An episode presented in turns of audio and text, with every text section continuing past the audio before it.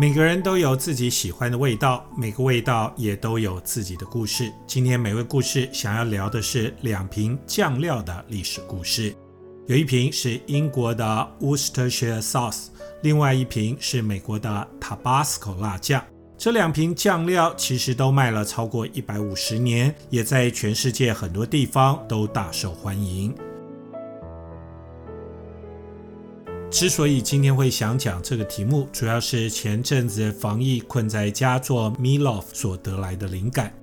有人把 milof 翻译成肉糕，不过这样的翻法我觉得有点奇怪，但也一直找不到其他更好的翻译。但所谓的 milof 指的就是那种拿许多牛绞肉，再加上洋葱、面包粉以及许许多多调味料搅拌以后，放进烤箱所烤出来像一条吐司面包般的牛肉饼。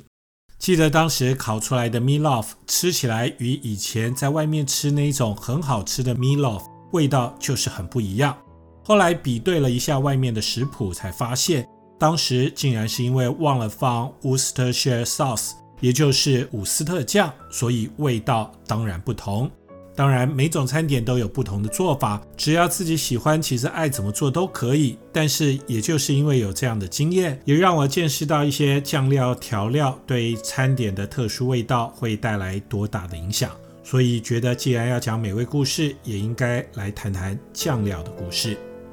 至于这个名字有点难念的 Worcestershire sauce 伍斯特酱，有人是叫它辣醋酱油，或是英国黑醋。更由于当初是由 Lee and Perrins 这家公司首先推出这样的酱汁，因此有人干脆把它翻译叫做李派林酱。两岸很熟悉的上海辣酱油，或是台湾也小有名气的梅林辣酱油，其实就是以这种伍斯特酱为原型。最原始的伍斯特酱，因为是在英国伍斯特郡所研发出来并开始生产，所以由此得名。但由于太受欢迎，许多当地生产类似口味的酱汁也都自称为伍斯特酱。由于地名属于公共财，后来很多年以后，当初发明伍斯特酱的李派林公司是输掉伍斯特酱名称的专利权官司。这也是为什么我们现在看到有许多酱料公司把类似口味的酱汁通通都叫做伍斯特酱的原因。尽管李派林公司输掉伍斯特酱名称的专利官司，不过法院在判决时特别允许李派林公司在他们的伍斯特酱标示上可以放上原始正货的标示，就像是 original，算是还给李派林品牌的一点公道。至于这瓶伍斯特酱当时是怎么创造出来的，相传是有这样一个故事：说在一八三五年左右，英国伍斯特郡一名曾任职印度高官的 Sandys 爵士，因为怀念他在印度那段时间曾经尝过的美味酱料，所以把得来的酱汁配方。交给当地药店两位化学调剂师 John Lee 跟 William Perrins，希望他们也可以试着调出这种在印度所尝过的酱汁。两个人当下是照着爵士提供的配方是试着调配，但据说刚做出来的酱汁味道不怎么样，并不是爵士记忆中的美味，因此也就不了了之。剩下一大桶酱汁该怎么办？大家也不知道怎么办，就放在地下室没理它。没想到过了三年，只等到要清理地下室的时候，才又想起这桶酱汁。这桶陈放一段时间并已经发酵过的黑乎乎酱汁，发出奇妙的香味。在准备倒掉前，有人是鼓起勇气尝上一口，却发现酱汁味道真的美妙的不得了。于是后来，这个李先生、Lee 跟这个 Parents 两位先生就开始卖起这一种酱汁，受到街坊邻居欢迎。后来更卖到英国及世界各地。据说这就是伍斯特酱当初的由来。至于这瓶伍斯特酱究竟是用什么东西制造出来？根据瓶身上的产品说明，伍斯特酱包含糖蜜、醋、洋葱、小鱼、大蒜、盐、丁香、酸豆、辣椒和水多种成分。最近这些年，虽然传出由李派林公司退休的老会计在旧档案中找到酱汁原始配方的传奇故事，但原始正宗的伍斯特酱究竟是怎么调制，还是个谜。因为就算真的有原始配方，食材香料将按照怎么样的比例调制，要注意什么样的调制过程和工序，外界还是无从得知。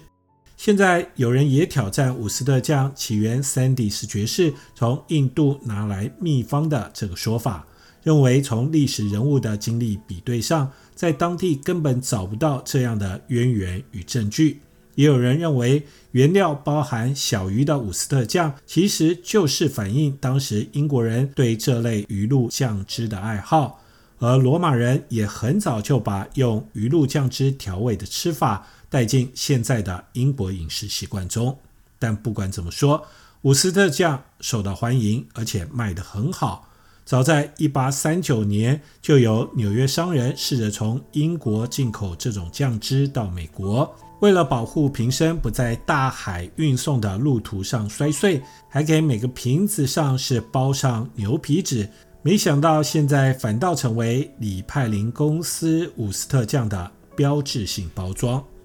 随着19世纪英国势力在全球扩张，像是香港、上海或是英国人所到之处，很早就接触伍斯特酱，也在各地成为饮食习惯的一部分。像是香港就有把伍斯特酱作为港式点心牛肉丸的蘸酱，有些地方是把炸肉排配着伍斯特酱吃。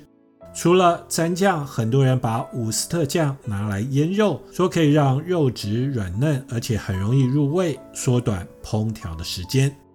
现在市面上有好多不同牌子的伍斯特酱，味道与所用的食材都很相近，但也不完全一样。据说李派林牌的伍斯特酱用的洋葱跟大蒜要浸泡腌制十二个月以上，而且酱汁坚持要装进桶内陈放三年。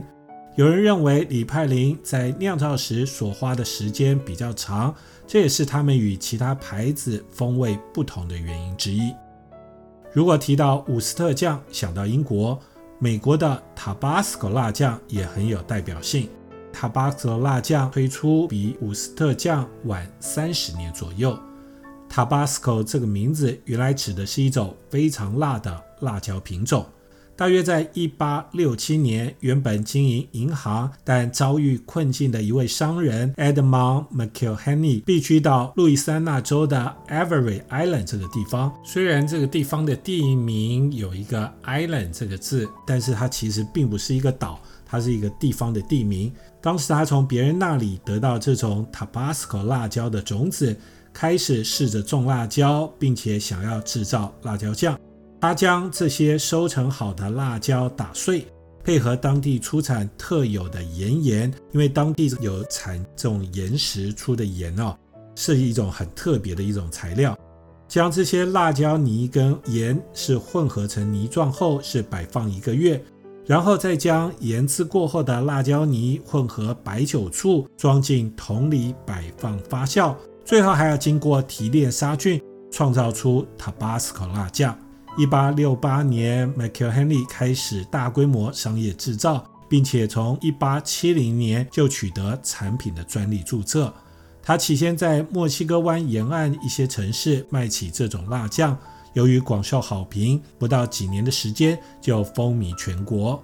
一八七二年 m c h a e l Henry 公司更在伦敦设立办公室，开始向欧洲接订单。但对于 McIlhenny 创造 Tabasco 辣酱的说法，也有人怀疑。由于 Tabasco 辣椒早就存在，加上墨西哥或是中南美洲地区早有人做各式的辣椒酱。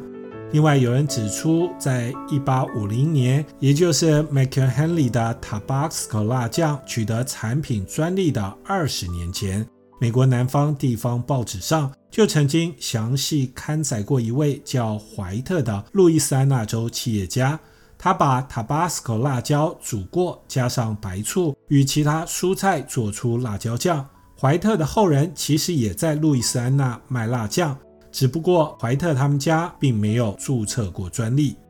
但不管怎样，靠着这瓶 Tabasco 辣酱，McKeel Henley 公司业务蒸蒸日上，以后还开发出各式各样的辣椒酱，这也让他们公司成为现在美国各式辣酱市场中市占率第一名的公司。听完发明伍斯特酱和 Tabasco 辣酱的故事，稍待我要分享怎么样用伍斯特酱来做出好吃的 Meatloaf。以及把两种酱料加一起，竟然可以调出美味的鸡尾酒。酱料的普及也竟然与军事和政治的历史有关。我们休息一会，马上回来。